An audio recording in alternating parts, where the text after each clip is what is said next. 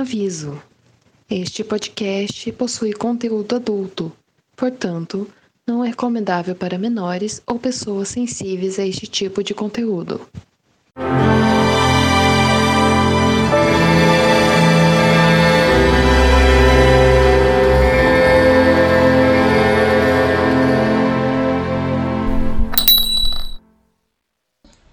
Bem-vindos ao Shine Dalton, um podcast para discutir episódio a episódio da série de TV Dalton Web.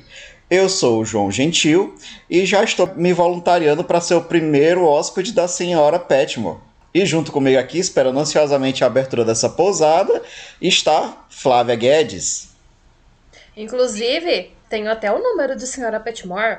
Moderninha ela, não é mesmo, gente? Moderna demais. Moderna demais. E também Guilherme de Biase.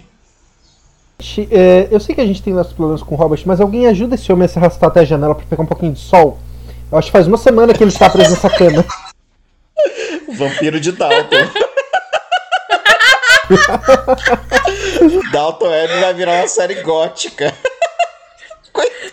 Bom, Dalton Web já é uma série meio estranha, né? Agora vai virar a série de, de Drácula mesmo. Olha, eu fiquei. Se eu fosse aquele menininho que entra no quarto dele no, no, no episódio, da porta eu, eu voltava. Oh, desculpa, tchau. Nossa, tem um cheiro meio estranho aqui. Acho que eu não vou entrar nesse lugar. cheiro de mofo, sabe? É aquele ar que fica comprimido no lugar. É cheiro de doença mesmo, gente. Quem já visitou uma pessoa doente sabe que tá, tá com aquele cheirinho agradável. Ah, mas gente, assim, pra gente é cheiro de doença, pra eles é cheiro de qualquer dia.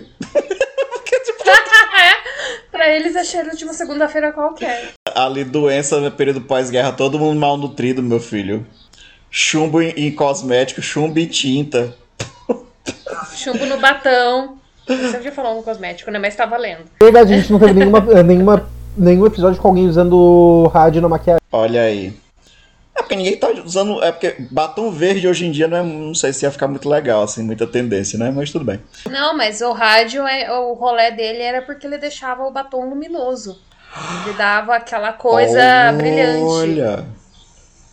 Hum, pois é. E é- era por isso que eles faziam a. pintavam né, os relógios com tinta à base de rádio. E é por isso que tem toda aquela história. Olha só, se um podcast de True Crime quiser convidar a Flávia pra poder fazer um, um episódio sobre a história da moda letal. História letal das maquiagens. Isso. Ai, Carol Moreira, o Modus Operantes podia convidar nossa amiga aqui pra uma participação, né? Se você estiver ouvindo assim. Ai, Carol Moreira, se você estiver ouvindo, faz um jabá da gente, faz por favor, Carol Moreira. Ai, gente, vamos lá. Então, começando o episódio, um, é, começamos então a nossa discussão para não nos atrasarmos para a hora do chá. Todos com seus relógios de bolsa apostos, temos agora uma hora. Um pequeno panorama do episódio. Ele foi exibido em 18 de outubro de 2015. Ele foi escrito pelo onipresente Julian Fellows, escritor, criador, produtor. Só faltou dirigir, né? É, só faltou dirigir e atuar. Quem dirigiu Só dessa. faltou fazer o figurino. Sim. É, novamente temos na direção o Michael Engler. O episódio se inicia no começo de junho de 1925, com o Carson criticando o cristalzinho perfeito que é a senhora Hughes, porque ela aparentemente não está conseguindo manter na sua na casinha deles o padrão Dalton. Assim dizer. Aparentemente, a cama não está do, do- do agrado dele, a casa não está organizada da forma como ele espera, e o pecado maior, ela não cozinha como a senhora Petmore. Porque também aí é esperar demais, não é, meu amigo? Você cozinha como a senhora Petmore? Eu. Eu queria dizer que eu estava no episódio passado e quando essa treta começou. E lá a gente mencionou do porquê as mulheres são conhecidas por matar com veneno.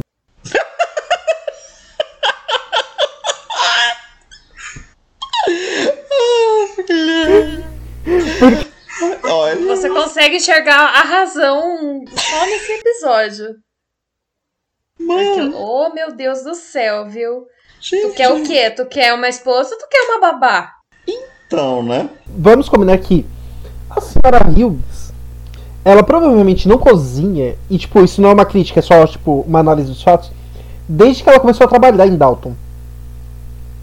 Porque ela sempre comeu a comida que foi preparada para os funcionários pela cozinheira de Dalton. Que ela tinha outras, né? Outras tarefas. É, isso. Ex- exatamente. Então, é, é, por exemplo, não é nem tipo que eu vá cobrar dela, mas eu tenho certeza de que a casa dela tá um brilho. Porque ela é a pessoa que cuida da limpeza, tipo, que fiscaliza a limpeza de Dalton. Aí ele fica ali cobrando a comida de. Gente. Porque, tipo, ele tá fazendo ali o que ele faz em Dalton, que é cobrar dos outros as coisas que ele não faz. É, ma- mas aí tem aquela, aquela coisinha, né? Porque em Dalton, ela tá comandando uma equipe. Ela só tem que fiscalizar. E, e, claro, às vezes ela também assume algumas ações mais práticas, mas. Ah, quando ela chega em casa, ela ainda tem que fazer o serviço de manter aquela casa todinha arrumada, limpa e ainda cozinhar para esse filho da mãe. Ele, quando ele tá em Dalton, ele tá fazendo o serviço dele que também é gerenciar. Quando ele chega em casa, ele faz porra nenhuma, a não ser ficar procurando defeito. Ou seja, gente, é macho. Olha, os homens que estão nesse episódio se calam e só abaixam a cabeça concordando. Porque, puta que pariu, bicho. Exatamente. Olha, não, não critico, nunca critiquei senhora Hughes, nem vou criticar porque aquela mulher lá vai pro céu de, Ó, né, de botas, de tanta paciência que ela tem. É, e quando ela for, o, o Sr. Carson não vai. não. Seu Carson é maravilhoso, mas assim, Não. eu, o seu Carson não vai para o céu. Ai, ai, ai. Até porque a Mary vai pro inferno e ele vai pra lá pra poder servi-la, né? Que ele é capacho. Mas assim, gente, é porque eu já sei como essa história se resolve, mas a senhora Hughes ela tinha que começar tipo, a dar uma coisa de. ou dar uma. Umas indiretas, tipo assim, então, eu acho que era bom a gente ficar um pouquinho mais tarde, a gente come aqui em Dalton mesmo, aí a gente só vai pra casa pra dormir. Porque daí, se ele quer tanto o padrão da comida de Dalton, Come em Dalton, desgraça. come em Dalton. Mas ele, exi- ele exigiu o padrão de comida que ele tem em Dalton. Tem dois pontos que ele, ele simplesmente ignora. O primeiro que o Guilherme já falou que a senhora Hughes não cozinha desde que entrou em Dalton, provavelmente. Ela não, tipo, perdeu a prática. E cozinhar, assim como outras coisas na vida, é uma questão de prática, gente. Você pode ser uma pessoa que cozinha muito bem hoje, e dali, se você parou de cozinhar dali 10 anos, você já não cozinha tão bem quanto cozinhava antes. Ou você vai perder a mão em algumas coisas, tempero, é, o que você vai colocar, o que você não vai colocar. E o segundo ponto é que senhora Petman cozinha coisa pra receber, sei lá, chefes de estado, basicamente. Ela já cozinhou pra rainha, né? pessoa- Detalhe. Exatamente, ela já cozinha pra rainha, ela cozinha coisas para receber pessoas importantes. O, a, a noção dela de cozinha tá além do que uma, uma pessoa normal, né? Uma pessoa padrão da Inglaterra do fim do século XIX, começo do século XX, sabe co- cozinhava na própria casa. Tipo, eles estavam comendo salmão na casa deles, quando provavelmente qualquer Zé Fudido de mina estaria comendo uma sopa rala de qualquer coisa na própria casa. Detalhes, Carson. Detalhes. Carson esquece o passado dele, de que ele já foi artista mambembe. O que é que ele comia naquela época? Provavelmente coisas bem piores, né? Thiago? Ele é do tipo. Se já fui pobre, não me lembro, mas ele ainda é pobre, só que ele finge que não foi.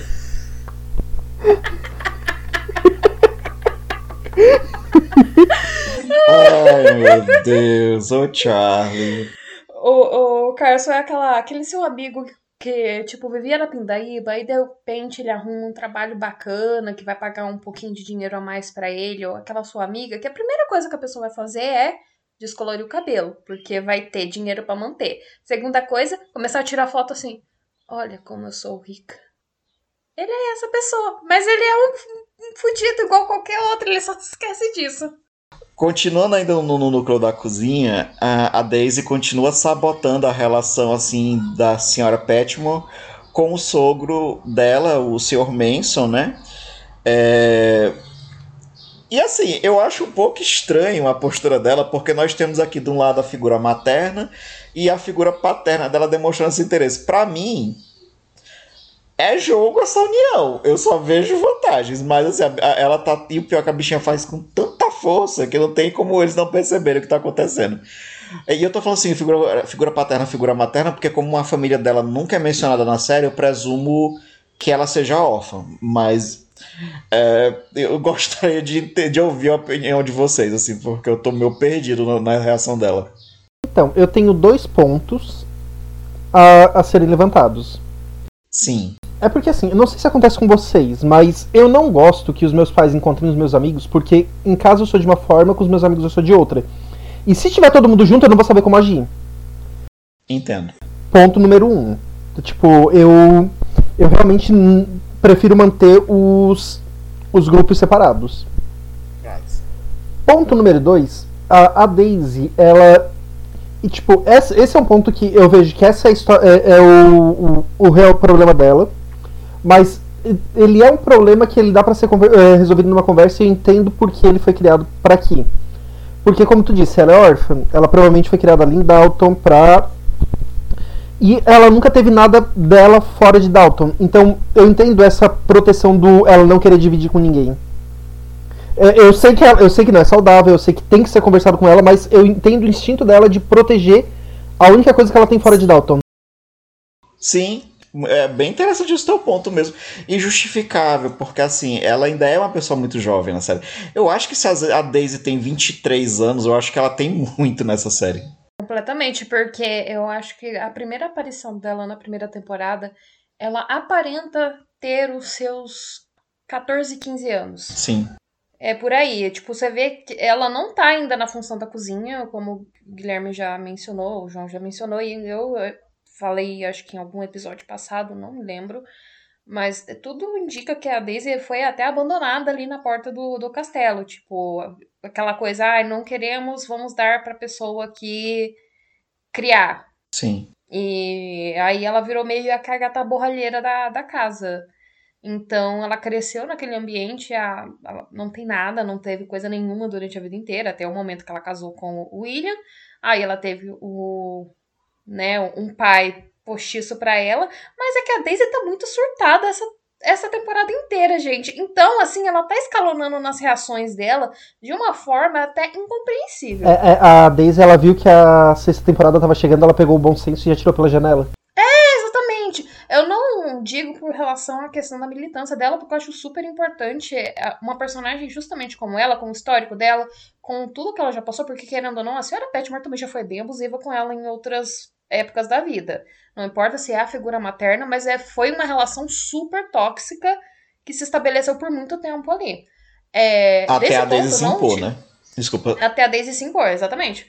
Mas a partir do momento que ela tá ali se desenvolvendo politicamente, se desenvolvendo como pessoa, ao mesmo tempo ela tá perdendo as estribeiras de uma forma completamente sem noção. Não, eu falo que assim, até a militância dela começa a ser um problema nessa temporada, é tipo, não pelo a forma como ela pensa, mas a forma como ela age através da militância. Porque se fosse só ela colocando o dela na reta, era uma coisa, mas quando ela faz. Ah, quando ela age do jeito que ela age, sem o um mínimo de bom senso, ela coloca outras pessoas eh, que não tem nada a ver com o assunto em risco.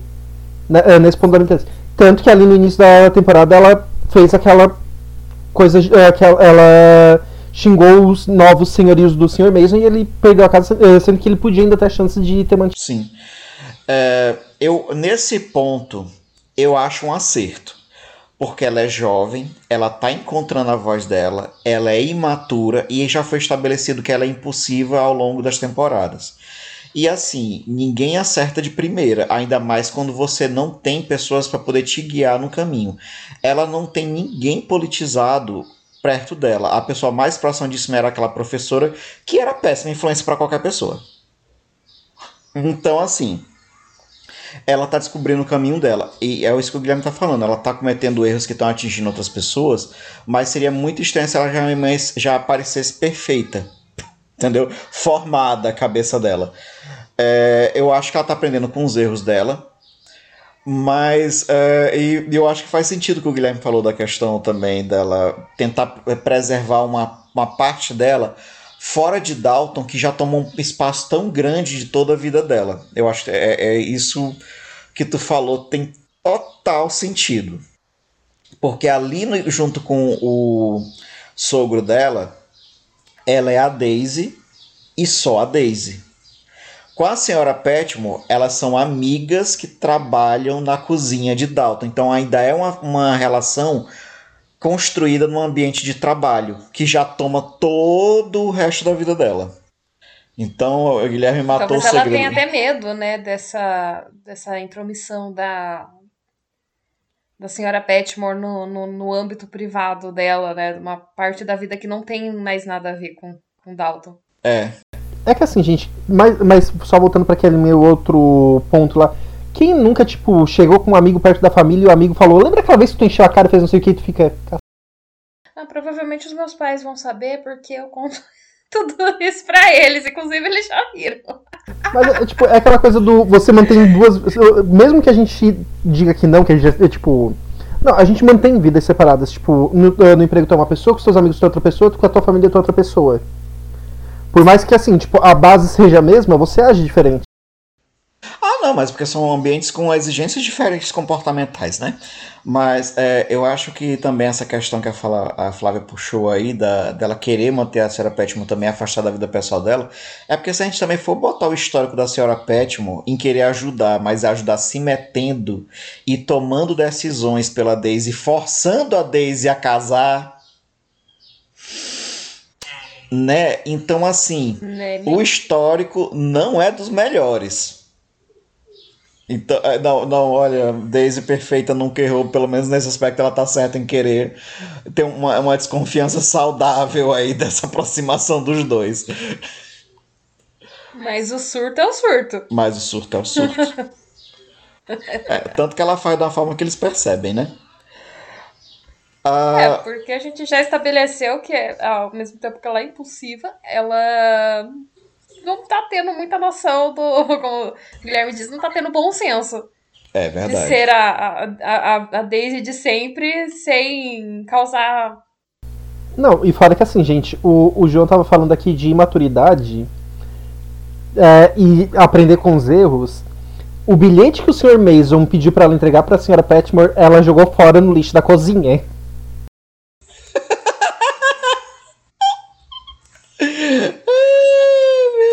Olha o trajeto que ela fez da fazenda até a cozinha, onde ela podia ter se livrado desse bilhete, ela jogou no lixo da cozinha. A Daisy é Eco Girl, imagina? Poluir o meio ambiente, jogar papel. É muito Ah. agradável, Daisy. Pode Be- jogar. O Matthew não vai voltar do túmulo pra poder, pra poder te assombrar, o Ecoboy. Ah, gente, é papel, celulose, ela podia ter jogado na lavagem dos porcos, eles iam sumir com a evidência, nunca mais ninguém ia saber. Meu Deus. Tem a tinta, Guilherme, tem a tinta. Ai, ai. Olha, vamos agora dar mais uma nota, nota negativa pro Carson, porque ele foi tão nojentinho esse episódio que ele me fez ter pena até do Thomas. Olha, pra mim ter pena do Thomas porque o negócio tá pesado. tá pesado. Ah, a gente tem aquela, aquele misto de emoções com o Thomas, às Ah, vezes. não. Mesmo tempo Eu- eu que não a gente misto, quer não. esfolar. Eu não gosto dele, é só. Ah. É, sim, mas às vezes você quer esfolar ele, às vezes você quer esfolar, mas pensa, poxa, Thomas, acontece, né? Não. Bom, eu já, eu já dei meu, meu pitaco sobre, sobre Thomas uns, uns episódios aí atrás, já falei bastante, inclusive, sobre ele. Não, tá. Mas o que é que está acontecendo? É, começa a, a- a ter essa atenção em relação ao Thomas, porque é, o Carson. a- Não, quem foi que viu o. o, o- Foi a senhora Petmore. a senhora Petmore, claro. De boa. Olha, as boas intenções dessa mulher estão pavimentando o caminho até o inferno. A, a senhora Petman viu o Andy saindo do quarto do Thomas no meio da noite, sem saber que o Thomas tá tendo essa, eles estão tendo essas reuniões, porque o Andy é analfabeto e o Thomas está ajudando ele a se é, educar, né? E tá ensinando ele a, a ler e escrever. Aí o que acontece? Todo mundo presume que, ele, que o Thomas está se aproveitando da inocência do rapaz. A paficagem na cabeça dessa turma, né, gente? Depois falavam da Daisy, que a Daisy era muito emocionada, que a Daisy ficava ficando as coisas por aí. Nem Edith, que é Edith, fanficou tanto. Olha, Igual, igual fanficou nesse momento. Edith, minha filha, é dona de, de gráfica, ela tem jornal. Ela não fanfica, ela publica as fic dela. Então, assim, é um nível profissional, tá bom? Só essa pontuação aqui pra gente poder voltar pra Thomas. Ai, meu Deus. Então, pra piorar ainda mais a situação, Robert, quem diria, consciente de que Dalton não está tão, não, não consegue manter aqueles padrões que mantinha no passado, chama Carson para aquela conversa sobre muito bem. Eu lhe pedi para poder cortar despesas, quem a gente, quem é dispensável hoje na equipe. E o nome que surge é o do Thomas, né?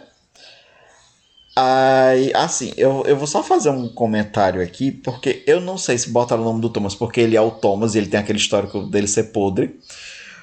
É, por, ou, ou se eles acham que é tipo assim, o Thomas, como é jovem, tem mais chances de se recolocar no mercado. Já o Mosley já tem uma idade avançada, seria mais difícil para ele. Enfim, especulações. Mas o ponto é: o Carson começa a chama o Thomas, pergunta sobre a, a situação dele de estar tá procurando emprego. É, as pessoas até ponto, pontua que ele de fato está procurando. Só que você soma uma coisa com a outra. E na conversa com o Thomas, ele levanta essa questão da visita e o Thomas ponto fala: Eu dou a minha palavra de cavalheiro de que nada aconteceu. Ela é o bastante e leva um redondo não na cara. Oi. E bicho é Doeu. doído, bicho. É doído, mesmo Cara, sendo você vê a cara É. do Thomas. Você, você, você- eu sen- senti a dor dele. Coitado. É foda, bicho. E olha porque assim, tem motivo pra esse cara levar um não na cara, mas esse aí não foi não, até porque a razão era bem boa. Ah, enfim. Né? Esse episódio não pegou leve com ele, não. As pessoas podem até pensar, falando, nossa, mas o Thomas po- poderia ter falado desde, desde aquela hora que ele estava ensinando o moço a. Mas não era o segredo Ah, dele, né? Calma. Então, mas é uma. Exatamente, a- o segredo não era dele e ele não queria contar. E segundo, porque pessoas que estão em uma condição de analfabetismo ou analfabetismo funcional, normalmente elas sentem vergonha da sua própria condição. Elas ficam pensando, poxa, eu não sei fazer uma coisa simples que é ler e escrever. E esse processo da- do, né, de, de não saber, admitir que não sabe, querer aprender, é um processo difícil para essas pessoas, até porque são pessoas mais velhas, elas vão ter dificuldade na hora da, de aprender a escrever. Então, tipo, o Thomas tá super certo de não ter falado por quê. E as pessoas estão totalmente erradas de ter pensado isso dele sem, tipo, ô, Thomas, é, o que que tá acontecendo? Não é uma questão de, olha, nós temos provas de que tá acontecendo isso. Uma pessoa viu, comentou com outra e fizeram a fanfic e é isso. Porém, teve toda a questão do Thomas entrar no quarto de outro empregado no passado e dar um beijo nele. Ele já meio que aprendeu a. A, a, A questão gente época, sabe, né? amiga. A gente sabe. Mas, o, o, como o Carlson falou, o Andy é um jovem impressionável. Uhum. Ele tá sobre a responsabilidade do Carson, que isso é uma coisa que a gente já viu desde quando o. Eu esqueço o nome desse personagem, é o, é o sobrinho da. Meu Deus, o cozinheiro. O William. É o William? Não, o William foi o que morreu. Sim. Não, é o cara altão lá que foi virar chefe de cozinha. Gente, o Ruivo. O ruivo. É, o que era da, da- do núcleo Malhação, tá? Enfim. É, sim, ele, quando ele chegou, o Carson não gostava dele.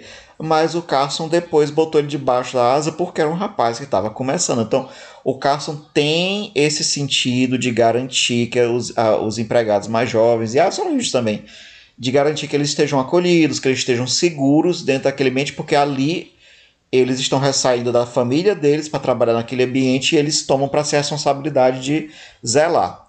Então, tem esse lado, de fato. Uhum. É uma tempestade perfeita, porque tem o, o, o histórico do Thomas, da, da, do, da personalidade escrota dele mesmo, desse erro que ele cometeu no passado, dele não poder revelar o segredo do sem humilhar o rapaz. Mas, apesar de tudo isso, esse não, cara, esse não derruba, bicho. Como você mesmo mencionou, João, Thomas já fez muita merda no passado e ele já passou incólume por essas merdas e, e não aconteceu nada. Aí uma coisa que alguém pensou tá dando esse esse alvoroço inteiro. É, né? Karma, né? Não, karma por ser karma, mas uh, ninguém pode falar que eles nunca tiveram a oportunidade de querer dispensar o Thomas por outros motivos. Em né? outras né? épocas. É verdade. Por outros motivos, até motivos piores, coisas que não envolvem diretamente a sexualidade dele. Sequestro coisas de cachorro. De? Sequestro de cachorro. Sequestro de cachorro. A própria, a próprio tratamento que ele deu pra Gwen é, foi um motivo Sim, importante. Ela é uma convidada é. da mansão, bicho. Ela Sim. na frente de todo mundo ele distratou ela ali. Exatamente, ele tentou humilhar ela na frente de todo mundo e ninguém gostou daquilo. Então, assim, teve motivos bem mais sérios que isso. Por isso que eu digo assim, aí o Classon mane manejou muito errado essa situação, porque ele poderia ter feito uma lista para não dizer assim, não foi só isso, foi por causa disso, disso, disso, disso, disso, disso, disso, disso, que chegou a esse ponto, né? Exatamente. Guilherme. Não, e assim, é, eu só queria pontuar uma, uma coisa que me chamou muita atenção nessa conversa, que o Thomas perguntou, tá aí, o senhor, o seu emprego não não está em risco? E o senhor Carson fala uma das maiores inverdades desta série, que é eu não consigo ver como Dalton sobreviveria sem um mordomo. E assim, Pode gente. Tem uma senhora Hughes e sobrevive. Exatamente, tipo, só precisa da senhora Hughes. O mordomo. Assim, se, se não tiver um mordomo, o pessoal vai. Tipo, o, eles só vão ter que aprender a pegar comida da frente deles e botar no prato. É, tipo, é a única função de verdade dele. O resto é tudo com a senhora Hughes. Então, gente, desculpa. O, o Carson ele tem uma auto Ele acredita que ele é muito mais importante do que ele, eh, do que ele realmente é. Hum, conheço pessoas assim. O Carson, ele se dá a importância que a família dá para ele. Porque assim, a família não tá disposta a se servir, a família não tá disposta a ir lá embaixo gerenciar empregado, fazer controle da adega de vinho, que basicamente é uma função administrativa que todo mundo hoje em dia faz, mas naquela época era era uma função menor que pessoas daquela tipo, estirpe Imagina, né? não queria assumir. Matthew é o boy que olhava para aquelas coisas e falava assim: hum, não há necessidade de uma pessoa me vestir. Mas é aquela coisa, né, gente? Tipo, a senhora Higgs é, tipo, muito mais importante. Ela daria conta de fazer tudo ali. Inclusive, se não tivesse nenhum dos mordomos, as meninas da senhora Hughes poderiam uh, ajudar ali a servir o, o, o coisa na hora do ajudar a servir a mesa na hora do, da janta, mas tipo, se fosse muito importante mesmo. E, e isso acabou sendo um curso natural, né? Tipo, na história, historicamente, dentro desse tipo de casa. Eu não entendo muito desse tipo de organização, de regra de etiqueta inglesa, nem nada do gênero, nem como se organiza uma casa de nobreza. Mas até onde eu sei, normalmente se uma casa tem uma governanta, não tem um mordomo e vice-versa, porque as funções elas são são semelhantes em, em, em, diversas formas, que é uma função de organização e gerenciamento. Então. É, mas assim, eles também estão pensando muito na casa como era antigamente, que era. Até por uma questão de opulência, de demonstração de riqueza, você ter um staff uma equipe de empregados muito grande, como uma forma de mostrar, olha, essa é, essa é a mansão Dalton, é, essa é uma família nobre, antiquíssima, que basicamente porque dá emprego para as pessoas do, do povoado também é uma forma de, de status para eles. Sim.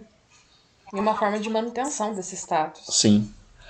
Bom, gente, eu acho que dá para poder a gente seguir a, a, falando em status, manutenção de status e confusão. Vamos falar do hospital. Barraco! Barraco! Dedo no cu e gritaria! Alguém faz a voz do, do xaropinho? Rapaz! Rapaz! Olha, eu não queria estar no alcance da bengala da Violet numa hora dessa. Contexto: O conselho do Hospital Dalton Cottage decide aprovar sua fusão com o Royal Yorkshire Hospital. E, e convida Cora para ser a nova presidente. A questão é que ninguém quer ser o portador da má notícia, então fica todo mundo ao longo do episódio empurrando a batata quente ou esperando chegar a correspondência na casa da Violet. Incluindo o próprio filho da Violet, o Robert, que está se escondendo na doença para não ter que lidar com a mãe. Isso gera cenas maravilhosas, como a cena que está no quarto: Robert, a Violet e a Cora. O, o, Robert e a Cora já sabendo que ela é a nova presidente e a Violet contando vantagem de que ela tem certeza que ela vai ser escolhida para continuar na posição dela. Só que, como a Violet sempre fez campanha contra essa fusão, naturalmente a nova gerência não vai querer alguém que falou contra a fusão. Então eles decidem manter a Cora, que é uma pessoa vinculada à família Crowley.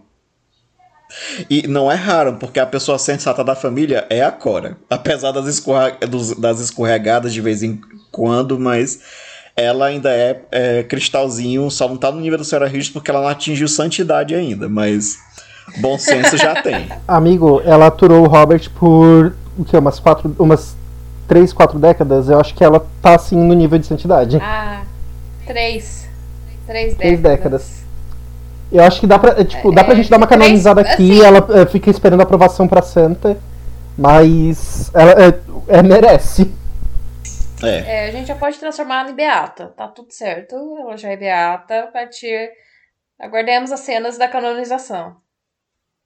Ah, sim. Eu já vou até aproveitar e emendar coisas que acontecem ao longo do episódio, porque essa trama vai se estendendo com as outras subtramas pipocando aqui e acolá. É... para arrecadar fundos para justamente para o hospital, Dalton é aberto ao público. Aí novamente caçam. Aí o que é que tem? Caçam fazendo careta. O povo dizendo no meu tempo não era assim. O que é que esse povo quer fazer aqui dentro de casa? E tem para mim uma das melhores, melhores cenas da série, que é o que as é, Edith, Mary e Cora servindo de guias da mansão e não sabendo explicar absolutamente nada da história da casa. Meu Deus, Jesus. como é que é um pessoal que se apega a tanta tradição enche a boca para ficar cuspindo o nome de, de antepassado, não conhece a casa, a história da casa. Gente, é muito boa essa a dinâmica deles, deles, delas respondendo, porque, até porque demonstra perfeitamente a reação, ou a personalidade de cada um a respondendo as perguntas. Fala, Gui. Não, é só que, tipo, a única pessoa que provavelmente saberia responder todas aquelas. Não, existem três pessoas ali na série que saberiam responder todas aquelas perguntas. Uma. Uma. Não, uma é. Tá, também, mas tipo uma é a Violet, mas ela não se prestaria a isso. Outro é o Mosley, mas ele tipo podia ter falado um pouquinho mais alto ali na hora ou tentado coisa mais ele É porque ele não queria interromper a Cora. Ela tava de costas para ele, ela não viu que ele tentou responder. E ele tava tipo com vergonha também. E outro seria o bibliotecário, que a gente não sabia que existia até esse momento, mas parece que existe um bibliotecário que saiu de férias na hora que eles precisam dele. tipo, não é que não é que ele saiu de férias na, na hora que eles sabem disso. É eles que não perceberam que iam precisar dele. Porque a, a ideia delas servirem como guia para qualquer pessoa que abre uma, uma. cria uma situação como essa, é óbvia. Mas só quando o, o, uma, um, um, terceiro aleatório chega para elas e fala assim: então, as pessoas vão ficar soltas dentro da casa, vocês têm que acompanhar. Entendeu? Fala, Flávia. A única pessoa que tem uma desculpa de não saber das coisas daquela casa é a própria Cora. Que é americana. Porque ela não tem. Ela, ela, ela é americana, ela não tem obrigação nenhuma de saber quem que foi o cara que tá pintado naquele quadro velho que tá ali há 300 anos. Das três, ela que soube responder mais coisa. Então, porque provavelmente ela, ela, né, ela aprendeu algumas coisas por conta da Violet, porque ela sabia que hum, pra. Violet né, não ensina nada pra ela, não, amiga. Ela foi buscar não, ela. Não, não que lá a Violet ensinou. Ela aprendeu porque ela sabia que para enfrentar a Violet ela tinha que ter o mínimo da bagagem ali para ela ser considerada dentro daquele rolê. Sim. Mas é a única pessoa que tem desculpa de não saber é as coisas. E é maravilhoso a cena que pergunta que ela tá contando sobre como antes de ser entregue a um dos. É, como diz, né? O, o local era uma abadia. E aí, eles, e aí alguém pergunta, então é por isso que se chama Abbey? Tipo, Abbey de abadia? E ela fica. Dalton Abbey. Abadia central, tipo, fica ali no centro do. Só que a parte do, do, do das guias melhora ainda mais. Porque é justamente enquanto tá acontecendo a visitação que Violet recebe a notícia e ela entra entra na mansão botando fogo pelas ventas para poder encarar. Pessoal dando bengalada em todo mundo. E ela não está satisfeita de ter perdido a presidência do conselho. Ai, cara, eu assisto essa série pra isso, pra ver essa mulher botando o povo pra correr e a fofoca. Não, e é de novo, tipo, eu sempre gosto de repetir essa frase, mas o lema da Violet é: faça o que eu digo, não faça o que eu fiz. Porque ela pode fazer as coisas que ela critica, mas se algum parente dela entrasse no meio de uma no meio de uma multidão daquele jeito, ela ia cortar relações por pelo menos um ano. Gente, ela fez isso no, fe... no meio das pessoas que são da vila, cara. Des... Lavando roupa suja. Lavando roupa suja com a Nora, que é a senhora de Dalton, no meio da galera total. Pessoas que teoricamente respeitam ela, né? Conhe... né? Pessoas que ela viu crescer. Não, e aquela cena lá, tipo, ah, você sabe quem fez a biblioteca? Sim, o quarto. Uh Conde de Graham, uh, de Graham, conhecido por seu amor aos livros e a cavalos e mulheres. Amor aos livros, a cavalos e a mulheres. Dá pra tatuar essa frase assim? Tipo, melhor, dá pra botar na lápide da pessoa. Assim, eu tenho certeza que qualquer coisa que tenha escrito na lápide desse homem não se equipara a essa frase. Ou seja, ela, a é bicha sabia de tudo é mesmo. É tudo. Ela é condessa, ela é viúva, ela é tirana e ela é literata. Então, aí volta. É, é, o episódio se encerra aí, tá? Mas a gente teve algumas pequenas tramas. É, uma pequena trama que envolvia Londres, né? A Mary levou o Tom para Londres para poder é, conhecer o Harry, né? Que o conhecer não, perdão, para encontrar com o Harry. E ele convida os dois para uma corrida de automobilismo. E cara, que bom, né? Que o Tom conseguir encontrar alguma coisa que não seja só cuidar dos Crowley. Finalmente ele vai ter alguém com quem conversar, né, nessa casa. Eu fiquei tão feliz pelo bichinho, assim, ele, ele, ele realmente assim, se sentiu não só aceito e à vontade no, no ambiente que ele costuma se sentir um pouco deslocado, né? É, é, eu achei bem bacana assim, a forma de integrar o, o, no, o pretendente amoroso da Mary e também cimentar cada vez mais esse retorno no, do Tom na, na casa, mas de uma forma definitivamente como igual, assim, de uma forma que ele não questione mais o seu lugar ali. Eu acho que foi um bom avanço assim da trama nesse sentido. E bom, não seria Mary se não tivesse um momento quem vai ficar com Mary, que só que nesse caso a gente já sabe quem é. E o rapazinho se declara para ela. Comentários. Aleatório. Mais do mesmo. Foi um evento. O que valeu ali foi o tom. Não foi a Mary. É, foi, foi, foi. É que assim, é o, o, o, na- o caso romântico da Mary e o caso romântico da Edith, os dois personagens foram introduzidos no mesmo episódio. Só que parece que a história de romance da Edith está bem mais desenvolvida, inclusive o personagem, que é o par romântico da Edith, do que o namorado da Mary. Tipo, ele, Sim. ele parece tão qualquer coisa ali no meio da série.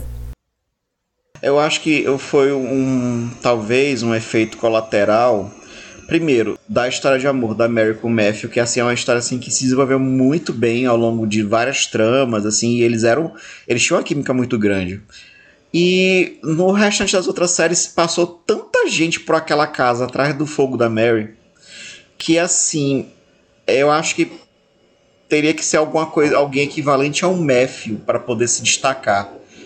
E pra mim, a pessoa que chegou mais próximo disso é, e que realmente teve um, um- até repetir um pouco o, a ideia de de de contrapor a Mary primeiro de, de contestar a Mary antes de cair por ela foi o rapaz que era o, o, o que gerenciava as fazendas dos nobres. Ali é, é aquele personagem pra mim seria muito massa. Ele já estava incluído ali porque ele já tinha aquela questão dela tá assumindo o papel de gerência. Ele se dava muito bem com o Tom. Ele não era um capacho dela como todos os outros eram. Ele entrou e saiu da trama muito dignamente Falando de capacho, tivemos Napier nesse episódio. É, então assim. Enfim, né? É isso. Olha, particularmente eu não tenho mais nada a comentar desse episódio. Eu só achei o Tom fofo, como sempre, mas eu fiquei feliz por ele. Ele merece mais momentos como, como o, o- discutir auto- automobilismo com os coleguinhas e deixar a Mary olhando pro teto. Adorei por tudo. Aquela cena ali foi 10 de 10. Mary entediada, Tom feliz. É isso. Tô aqui pra isso. Considerações finais ou a gente pode chamar o passar o pro Jabás? Considerações finais. Gostei do vestidinho da Mary. Ah, Olha aí, a, a Mary é uma que o pessoal puxa o saco dela, começando pela figurinista, né? Porque só foi. Essa daí só foi ter pena da Edith da terceira temporada pra frente. Não, faz parte da construção já. Como que eles vão tratar a Edith como um, um, um figurino bacana, maravilhoso e tudo tal, se a, a personagem em si ela se sentia de uma forma diferente Apagada? da, É, ela se sentia apagada, ela se sentia a pessoa patinho feio, né, entre aspas, dentro da família. Não tem como você transmitir no figurino outra sensação que não seja isso. Então, a partir do momento que ela, ela, ela muda, a- o, o arco dela vai começando a acontecer, obviamente que o figurino dela vai mudando. Faz parte da construção de personagem. Entendo. E tu, Guilherme, alguma colocação? Bom, eu gostaria de lembrar que o namorado da Edith, que foi quem organizou aquela. aquela bagunça toda da visitação. 10 de 10. Por sorte, este homem estava de passagem, e aí ele chegou, tipo, estava ali, é, tinha marcado de encontrar com a Edith. E aí ele falou, então, mas vocês não ti- eu devia colocar umas tiras ali, umas fitas pra dizer onde o pessoal não pode passar. Vocês têm que colocar pessoas pra explicarem o, o rolê. Se não, gente, aquilo aí, ele ia ser um Deus nos acuda que é do nível que o Carson esperava que fosse. Detalhe, e ele, e ele que estabeleceu, vocês têm que, têm que estabelecer uma quantidade por grupo, em vez de deixar a manada entrar de uma vez. Ai, pai. Mas Ai, eles também pai. não estavam nem contando com o fato de que iriam bastante pessoas no. Uma hora que eles estão. Eles estão falando, ah, mas quem que vai pagar pra ela querer ver a, a vida, né? A nossa vida dentro da casa? Gente, todo mundo! Todo Quem que mundo. A gente, ver? inclusive, tá aqui há seis temporadas, ó, fiel. Exatamente. Se você tá, né, é, dentro de um, num lugar onde supostamente você tá há séculos, hum, não sei, Proibido, né? É, com aquela família lá sendo, tipo, basicamente você deve impostos para aquela família.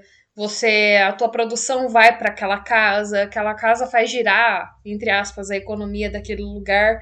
Então, obviamente, você vai ficar curioso para ver o estilo de vida da, de quem detém o, que é, o, o teu dinheiro. Ah, a gente não comentou uma cena que foi maravilhosa. Só um minutinho, Guilherme.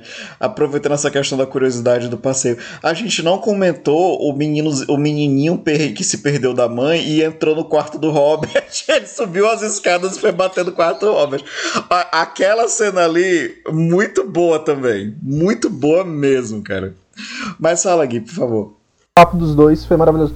Não, eu só queria lembrar da primeira temporada, quando o sogro da Daisy ele foi até o leilão da propriedade é, da família para quem ele pagava os impostos, só para realmente ver como era por dentro, porque ele estava curioso. Ele sempre trabalhou para eles, mas ele não sabia como que era ali aquela residência. Exatamente. Ele sabia que ele não ia comprar nada, mas ele queria ver a casa por dentro. Aí, Sim. Não foi ele que viu um, um negocinho X lá que foi presente de aniversário? Que todo Sim, não, foi presente de casamento e ele foi uma das pessoas que contribuiu. Acho que ele ficou tipo um mês sem ir no um mês sem tomar goró. Sei nem o que comentar nesse negócio, é detalhe, não, mas tudo bem. Bom, pessoal, é, vamos aqui passar para o jabás rapidinho. É, vou passar, eu vou fazer um jabá rápido dos nossos podcasts parceiros, tá? É, vocês podem encontrar os nossos podcasts parceiros no arroba estação 21pod, arroba dossiês Nicket, arroba triquetra underline ed, que já não é podcast, é uma editora. E o, também temos os podcasts King Verso, arroba King Verso Pod, e Troca Equivalente, arroba Troca Equivalente Pod. E também temos o Balada de Nárnia, que é arroba Baladas de Nárnia. É, meninos, vocês têm recomendações, vocês têm jabás, participação em outros episódios, contar como é que tá a vida. Vocês estão com a palavra. Começa aí, Flávio. Era o meu jabá, gente, mas assim, considerando que o episódio a gente tá gravando antes da eleição, mas que ele vai lançar só depois da eleição, é, não esqueçam de, se no futuro deu certo, bora beber. Se no futuro não deu certo, bora tomar. Bora beber. Bora beber também. Bora beber mais. Bora beber mais. E é isso, bebam água, é, passem protetor solar, paz entre nós, morte aos senhores.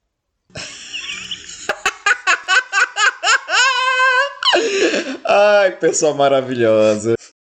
Bom, gente, então eu agradeço mais uma vez a participação do nosso convidado, quase membro, que se recusa a ser membro, apesar de ter sido convidado várias vezes, Guilherme de Biase.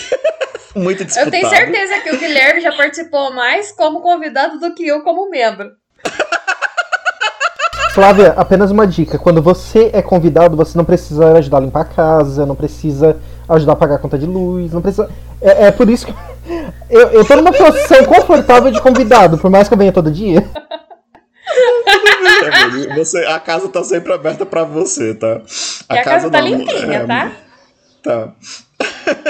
o Guilherme é o bibliotecário, ele só tá ali pela benesse. Ele não, ele não participa das fofocas, ele não participa das confusões.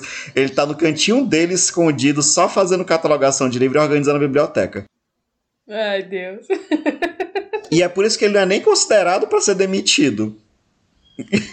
Enquanto as outras pessoas que estão trabalhando todo dia estão lá na lista de corte. Enfim.